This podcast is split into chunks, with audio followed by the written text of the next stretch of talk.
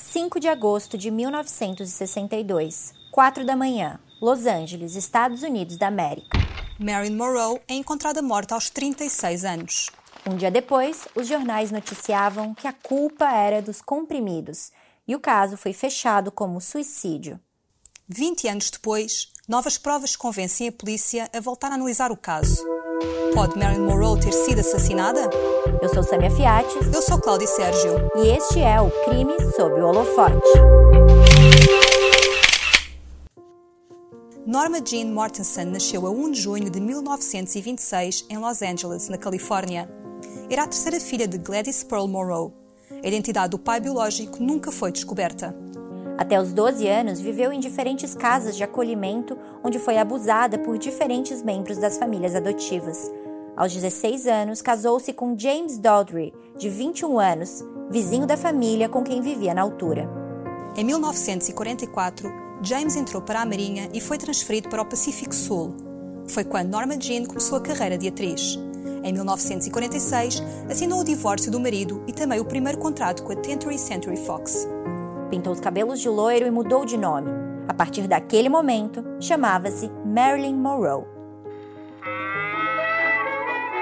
A estreia no cinema foi no filme The Shocking Miss Pilgrim, de 1947, num papel pouco relevante.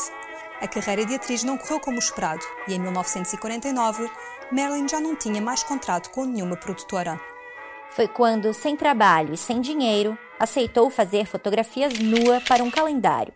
A sessão de fotos foi feita pelo fotógrafo Tom Kelly e renderam a Marilyn 50 dólares. A partir de 1950, Marilyn voltou a cair no gosto das produtoras de cinema e entrou em muitos filmes, como as comédias Sempre Jovem, de 1951, A Culpa Foi do Macaco, de 1952, além dos dramas Desengano e Os Meus Lábios Queimam, também de 1952. Em 1953, a revista Playboy foi lançada. O primeiro número trazia Marilyn na capa, as fotografias publicadas pela revista faziam parte da sessão de fotos feita quatro anos antes e foram compradas por Hugh Hefner, o fundador da Playboy, por 500 dólares. Marilyn nunca assinou nenhum termo de consentimento.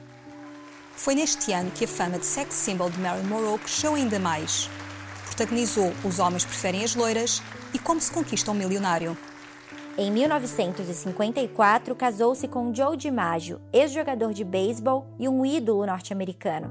Naquela década, ainda seria a estrela de O Pecado Mora ao Lado, de 1956, filme no qual protagoniza uma das cenas mais imortais da história do cinema.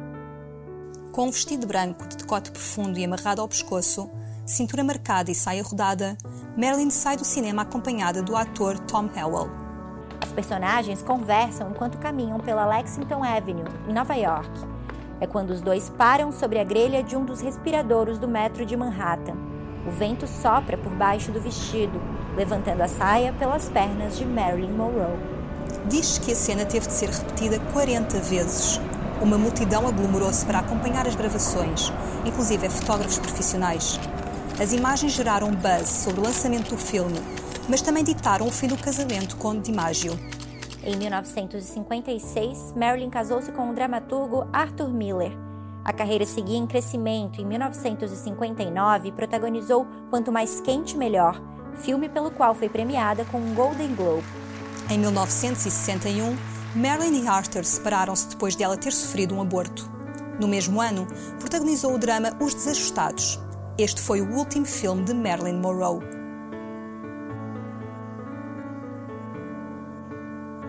Ao longo de toda a carreira, Marilyn teve problemas de saúde mental. A atriz chegou a ser internada numa clínica psiquiátrica em Nova York, onde escreveu uma carta que foi divulgada pela revista People em 2016. Marilyn dizia: Ontem voltei a acordar ao longo de toda a noite. Às vezes, penso para que serve a noite. Ela quase não existe para mim. Tudo parece um dia longo, longo e horrível. Os transtornos de ansiedade e depressão, combinados com a pressão da carreira e o tabu sobre o tema na época, fizeram Marilyn tornar-se viciada em remédios. Entre 1961 e 1962, a atriz passou a faltar cada vez com mais frequência às gravações dos filmes e foi demitida de muitas produções. A 19 de maio de 1962, subiu ao palco do Madison Square Garden, em Nova York, para cantar os parabéns ao presidente John F. Kennedy, numa festa organizada em sua homenagem. Num vestido bege colado ao corpo, com brilhantes cravejados ao longo de toda a peça, Marilyn cantou de forma sensual a canção tradicional. A performance foi assistida pela televisão por mais de 40 milhões de pessoas e é até hoje uma das mais famosas do mundo. Depois da apresentação de Marilyn, John F. Kennedy subiu ao palco e disse: Obrigado. Agora posso reformar-me da política depois de ter os parabéns cantados para mim de uma forma tão doce. Na época já circulavam rumores de que Marilyn tinha um caso amoroso com os dois irmãos Kennedy, o presidente e o procurador-geral Roberts. Apesar de não existirem provas das relações, os biógrafos da atriz concordam que Marilyn terá estado envolvida com os Kennedy em algum momento entre 1961 e 1962. Apenas três meses depois da performance no Madison Square Garden, Marilyn Monroe foi encontrada morta em casa aos 36 anos. O corpo da atriz foi descoberto na madrugada de 5 de agosto de 1962. Estava nua, deitada na cama do quarto, com o rosto virado para baixo. No dia seguinte, a notícia tomou os meios de comunicação norte-americanos. As manchetes diziam: Marilyn morreu, os comprimidos são os culpados. De acordo com o relatório oficial da polícia de Los Angeles, a morte de Marilyn Monroe foi um suicídio provocado pelo consumo excessivo de remédios para dormir.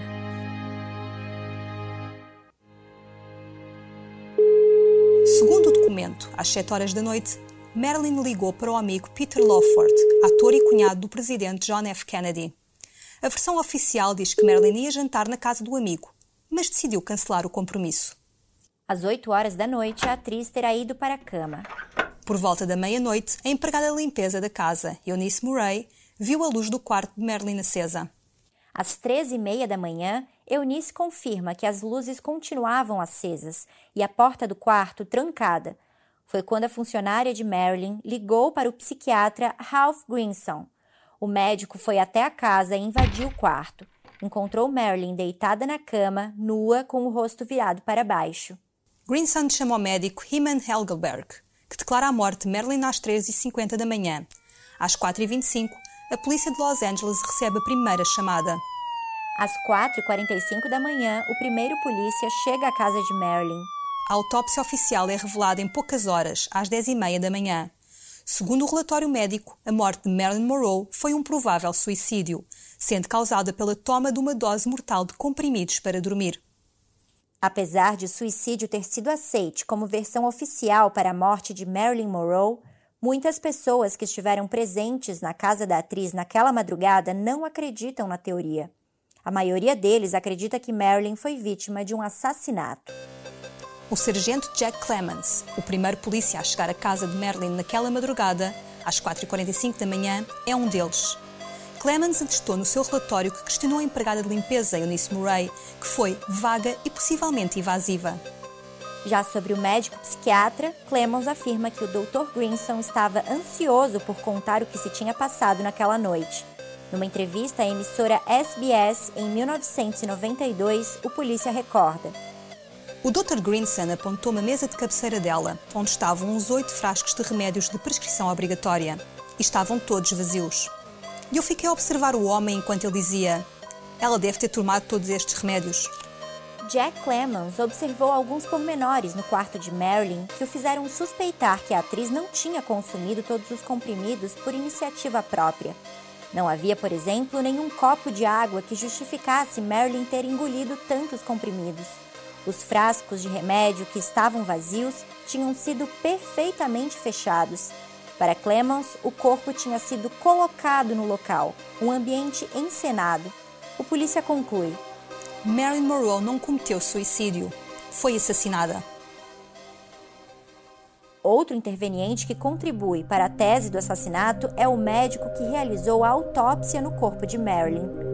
Thomas Naguchi era apenas um iniciante quando examinou o corpo da atriz, sendo depois o responsável pelas autópsias de outros famosos, como Sharon Tate e Robert F. Kennedy. Apesar de sustentar a tese de suicídio, Thomas Naguchi assume na própria biografia que não encontrou evidências visuais dos comprimidos no estômago da atriz. Numa entrevista ao jornal Telegraph em 2009, Naguchi explica que não conseguiu ver, por exemplo, a tinta amarela que revestia os comprimidos de Neambutal, o remédio para dormir que Marilyn terá tomado.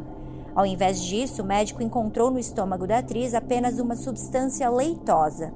Não havia partículas de comida ou nada do tipo, disse Naguchi.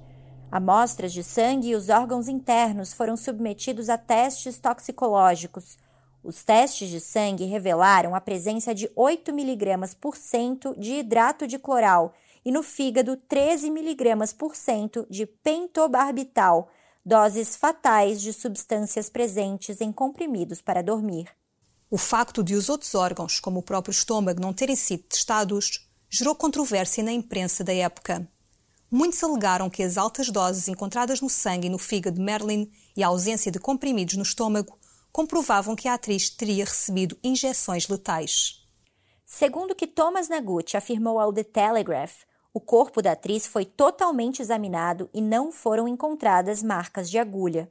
Depois da polêmica, o médico até tentou refazer os testes, mas os órgãos já tinham sido descartados. Naguchi assume que foi um erro que fomentou as teorias da conspiração. Tenho certeza que isto poderia ter esclarecido muita controvérsia que surgiu, mas não fiz aquilo que deveria ter feito. O terceiro depoimento que sustenta a versão de assassinato é do paramédico James Hall. Ele terá sido o primeiro a chegar ao local, porém o seu depoimento não faz parte do relatório oficial apresentado pela polícia de Los Angeles. Foi apenas em 1982 que o profissional viu pela primeira vez a autópsia de Marilyn Monroe e percebeu que o documento era bastante diferente daquilo que viu na madrugada de 5 de agosto. Segundo o que conta James Hall, a ambulância chegou à casa de Marilyn antes mesmo do Dr. Greensand por volta da meia-noite. O paramédico terá encontrado Marilyn ainda viva, nua, caída na casa de hóspedes. Ela não tinha lençol nem cobertor, não havia nenhum copo de água, nada de álcool. Percebemos que ela respirava de forma muito lenta, o pulso estava fraco e rápido, e ela estava inconsciente. Disse James Hall num relato publicado no livro Murder of Marilyn Monroe, Case Closed, de Jay Morgolis e Richard Busking. O paramédico diz que fez uma massagem cardíaca e inseriu um tubo na garganta de Marilyn, que a fez voltar a respirar. Foi quando o Dr. Grinson chegou, quatro horas antes daquilo que os relatórios oficiais atestam. Segundo Hall, neste momento o psiquiatra ordenou que o equipamento de reanimação fosse retirado. Foi quando o Dr. Grinson assumiu o controle da situação. Ele tirou um líquido de uma garrafa com uma rolha de borracha e encheu uma seringa. Apalpou o peito de Marilyn abaixo das costelas, onde inseriu a agulha. Mas não entrou da forma correta. A agulha foi parada pelo osso de uma das costelas, ao invés de tentar novamente, ele apenas pressionou com força. Ele conseguiu enfiar a agulha através da costela, fazendo um som alto, como se o osso tivesse partido. Relata James Hall. Na época em que o paramédico decidiu falar, o seu depoimento foi desacreditado, como o de alguém que quer chamar a atenção.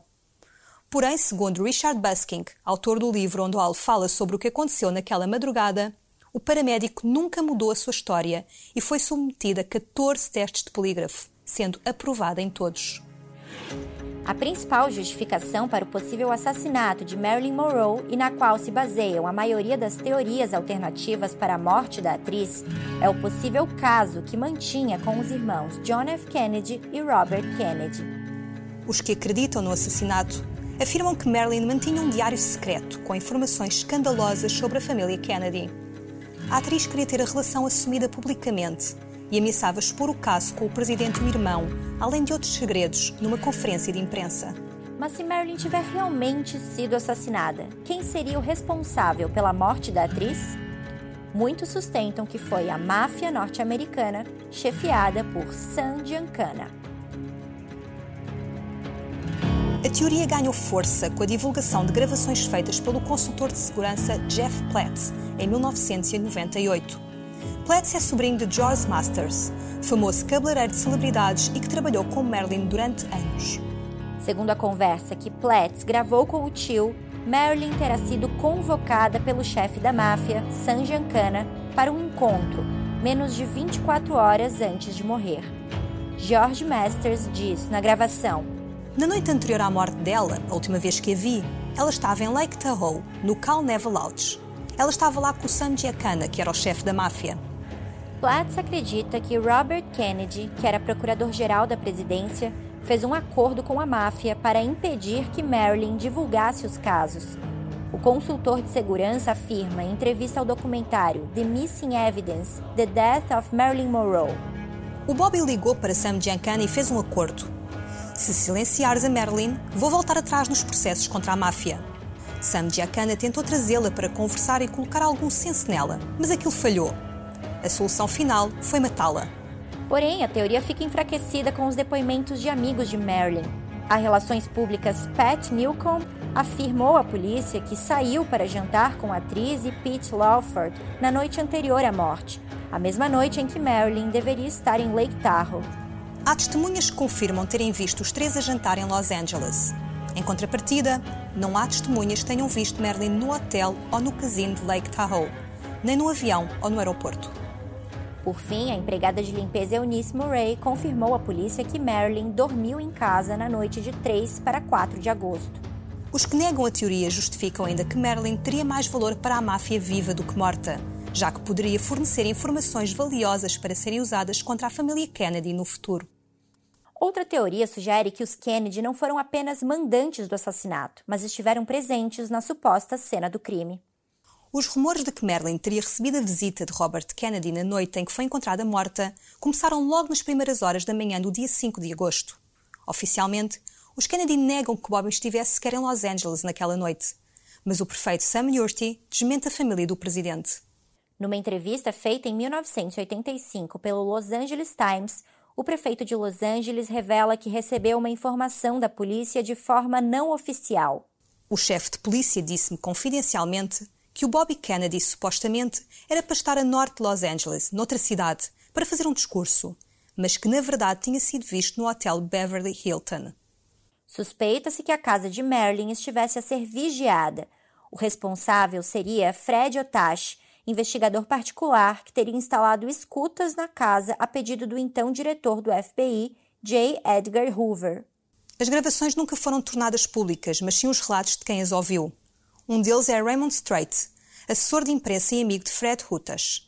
No documentário The Missing Evidence, Strait conta o que se passou na casa durante o dia 4 de agosto. Segundo a suposta gravação, a linha do tempo daquele dia é a seguinte. Robert Kennedy chega à casa de Marilyn às duas e meia da tarde, acompanhado pelo cunhado, Pete Lawford. Eles tiveram uma visita tranquila, passaram um bom tempo a beber e depois ouviu o som de beijos. Conta Raymond Strait, é depois, na sala, que o tom da conversa muda e Kennedy diz que tem que ir embora e que havia muitas pessoas a vigiá-los. Nesse momento, Marilyn grita: Sai agora da minha casa! Os dois deixam a casa de Marilyn ainda durante a tarde, um pouco depois das duas e meia. Mais tarde, às 9h45 da noite, Bobby regressa à casa. Neste momento, Marilyn está ao telefone com o guionista mexicano José Molanos. A atriz ouve barulhos vindos da casa de hóspedes Diz que vai verificar o que se passa e que já volta. Merlin não regressa à chamada. Na casa de hóspedes, Bob estaria à procura do diário secreto de Marilyn. É quando a atriz aparece. Por que estás de volta? Achei que tinhas ido embora. Os dois conversam de forma acalorada e Marilyn continua a mostrar estar descontente com a presença de Robert Kennedy. Marilyn diz: Vocês só querem usar-me, não se importam comigo. Estou cansada de ser usada. Deixe-me dizer uma coisa: o que eu sei pode fazer as manchetes dos jornais. É melhor manteres a boca fechada, vai ser melhor para ti, disse Bob. Eu sei o que é melhor para mim. Eu sou a Marilyn Monroe, não estás a lidar com uma pessoa qualquer. Bob respondeu: Sei com quem estou a lidar, mas tu não pareces saber com quem estás a lidar. Segundo o biógrafo Richard Buskind, a fita terá captado o momento em que Bobby terá dito: Dá-lhe algo para acalmar. Raymond Strait diz ainda que ouviu voz a dizerem cuidado com a almofada, cuidado com o tiro, e afirma: Era óbvio que ela tinha sido sufocada. Segundo os defensores desta teoria, Bobby deixou a casa às 10 e meia da noite, sem encontrar o diário. Marilyn ainda estava viva. Foi quando Eunice Murray e outro funcionário de Marilyn chegam à casa e encontram a atriz num estado inconsciente. Ligam uma ambulância e ao Dr. Grinson. Apesar de não dizer ter gravado o que se passava na casa de Marilyn, numa entrevista ao Los Angeles Times de 1985, o investigador Fred Otash confirma a presença de Paul Lawford e Robert Kennedy no local naquela noite. O Paul Lawford ligou-me e disse que tinha acabado de sair de casa, que Moreau estava morta e que Bobby tinha estado lá antes. Disse que tiraram o Bobby da cidade e levaram-no para o norte da Califórnia e pediu-me para ir até à casa e arrumar tudo, retirar qualquer coisa que fosse incriminadora. Otash terá recusado o pedido porque era muito conhecido. O investigador diz que quando o indivíduo que contratou para o serviço chegou à casa, o local já estava cheio de pessoas. Também a ex-mulher de Paul Offord, Deborah Gold, afirmou no livro Goddess: The Secret Lives of Marilyn Monroe, de Anthony Summers, que o ator esteve na casa de Marilyn naquele dia para destruir um bilhete de suicídio que falava sobre o caso da atriz com os Kennedy. Segundo Deborah Gould, o papel de Paul Lawford era esconder todo o trabalho sujo e cuidar de tudo para a família Kennedy. Em entrevista ao Los Angeles Times em 1984, o ator nega esta versão. Paul Lawford diz que falou com Marilyn ao telefone um pouco depois das seis da tarde. Convidou-a para ir à sua casa jogar póquer e que a atriz disse que não se sentia bem. O ator disse ainda que teve um mau pressentimento sobre Marilyn e ligou ao psiquiatra e ao advogado da atriz para que fossem até a casa dela. No relatório policial, Lawford disse que recebeu um telefonema do seu empresário a contar sobre a morte de Marilyn. O ator afirmou que olhou para o relógio quando recebeu a chamada e que era uma e meia da manhã. Sobre as acusações da ex-mulher, Lawford disse ao LA Times: Mesmo que estas coisas fossem verdade, eu não falaria sobre elas. É assim que sou. Há ainda o facto de que tenho quatro filhos. Não os quero envergonhar. Não vou envergonhar o resto da família. Paul Lawford morreu na véspera do Natal de 1984. Uma versão alternativa diz ainda que a morte de Marilyn terá sido um acidente provocado pelo psiquiatra Greenson ou pela funcionária Eunice Murray. A atriz teria tomado os comprimidos para dormir durante o dia e, mais tarde, sem saber, o médico ou o funcionário teriam inserido uma nova dose do sedativo pelo ânus, o que teria provocado a overdose. Em desespero, os dois teriam simulado a cena de suicídio e chamado a ambulância.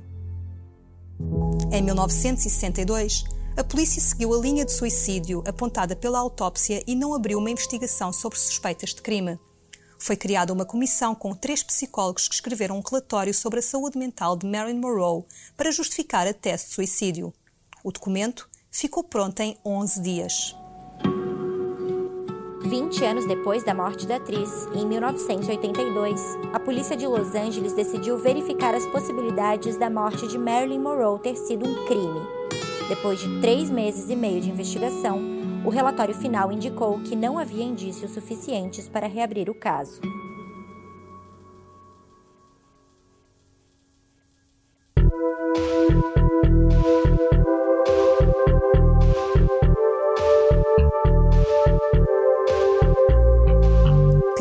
Holofote é um podcast produzido pela equipa do holofote.pt.